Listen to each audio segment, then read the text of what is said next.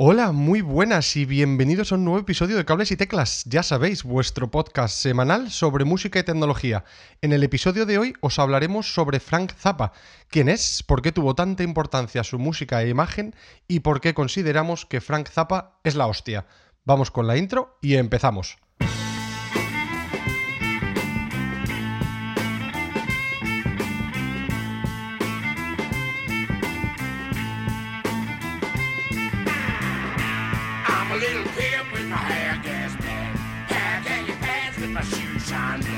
Bueno, bueno, hoy empezamos de una manera un poco diferente. Empezamos con el chulo de Willy y su pelo engominado y echado para atrás.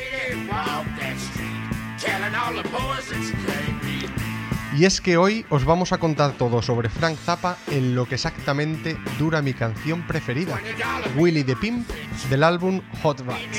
Pero justo antes de empezar, os queríamos hacer una pequeña recomendación de unos amigotes que tienen un podcast que mola un montón. Ellos son ¿Qué llevas en tu Dixman? Y también, como cables y teclas, emiten de forma semanal y hablan sobre música con mucha pasión. Os recomendamos que os paséis por el podcast a echar un vistacillo.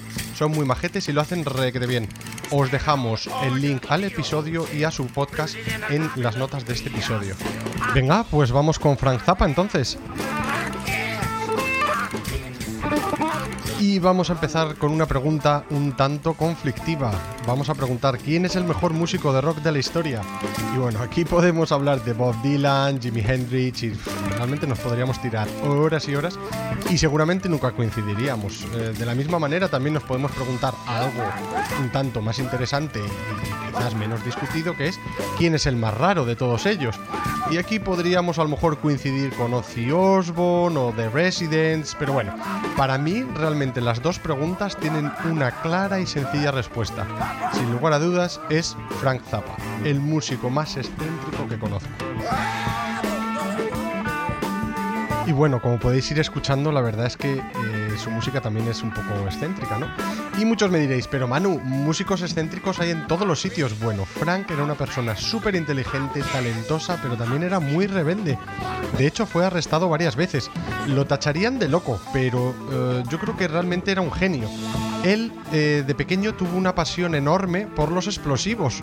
Desde los 6 años le encantaba la química y quiso detonar su propia escuela.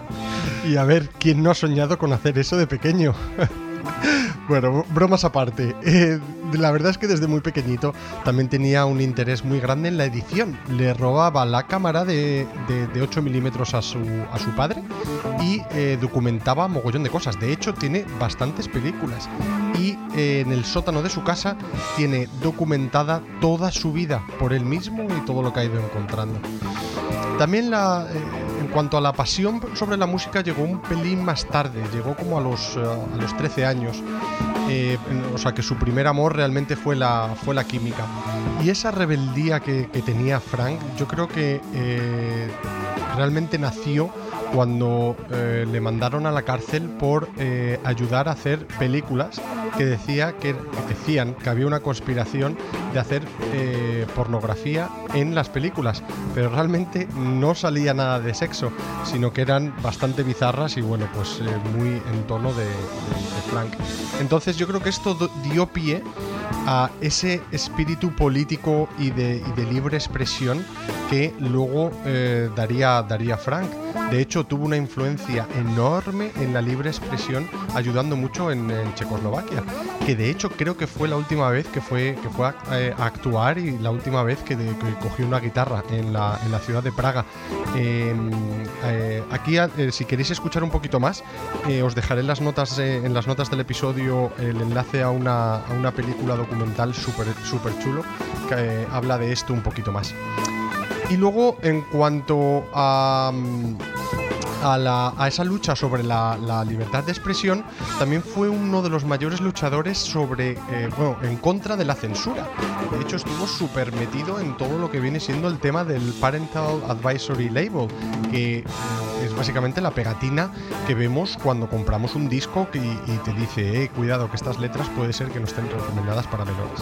Lo mismo, súper chula también la, la historia y si queréis saber un poquito más en este documental que os voy a dejar, os lo cuenta con más, con más eh, detalle.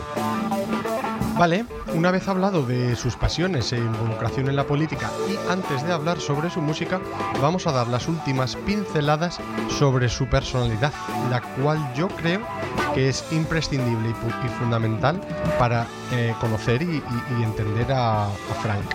Y es que la personalidad, yo creo que era una personalidad que no era para todo el mundo y no tenía ni un solo pelo en la lengua. Un ejemplo muy, muy claro es eh, cómo criticaba eh, con su creatividad cosas como la política, tanto de izquierda como de la derecha, le daba igual. Eh, incluso a los hippies, o incluso cuando, por ejemplo, eh, a los Beatles, cuando hizo el disco de We're Only In For The Money con la, con la portada de parodia total. Si no lo habéis visto, eh, echarle un ojo, os lo dejaré en, las notas para que, para que lo veáis. Y de hecho fue calificado como uno, como uno de los mejores álbumes por, la revista de, de Rolling Stone y ahí pues, básicamente se reía de los hippies. Y bueno, y es que las bandas que, tuvo siempre tocarían lo que estaba en la cabeza de, de Zappa, o sea, no sería un concierto, sería como una composición, cada uno de esos conciertos, como una obra maestra que salía de, su cabeza.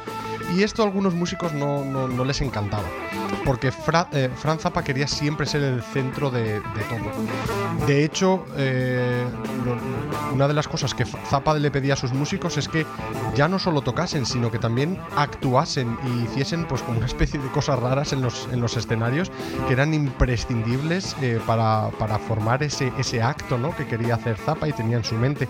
Si no lo habéis visto, echarle un ojo, porque a todo esto también Zappa odiaba las drogas y amenazaba a sus músicos con no dejarles tocar si subían drogados al escenario. Pero es que claro, cuando lo veáis vais a pensar, pero es que estos músicos ya, ya salen drogados.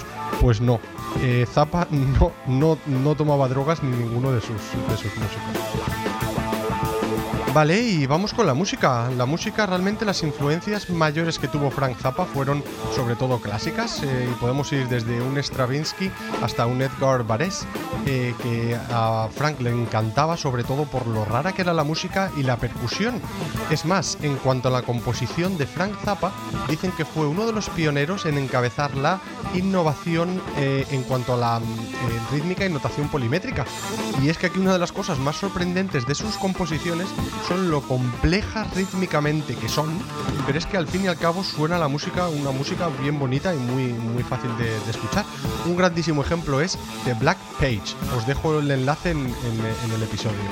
Y si habéis escuchado algunas de las canciones de, Frank, eh, realmente podéis eh, coger eh, muchísimos trozos del Mississippi Delta Blues, o sea, de los orígenes totales del blues, junto con un poquito de avant-garde jazz, o llamado free jazz, el vanguardista de los, de los años 50 y 60 y mezclar también el irónico doo-wop, eh, siempre dándole un toque de, psicodelia y como creando un sonido súper eh, innovativo y original. Y es que si piensas en Frank Zappa, tienes que estar pensando en innovación y creatividad. Y algunos dirían que la música de Zappa es la ideación y creación de la música tonta y estúpida, pero hecha por un genio, que cuando la escuchas y realmente la estudias esa composición, piensas que es una auténtica obra de arte.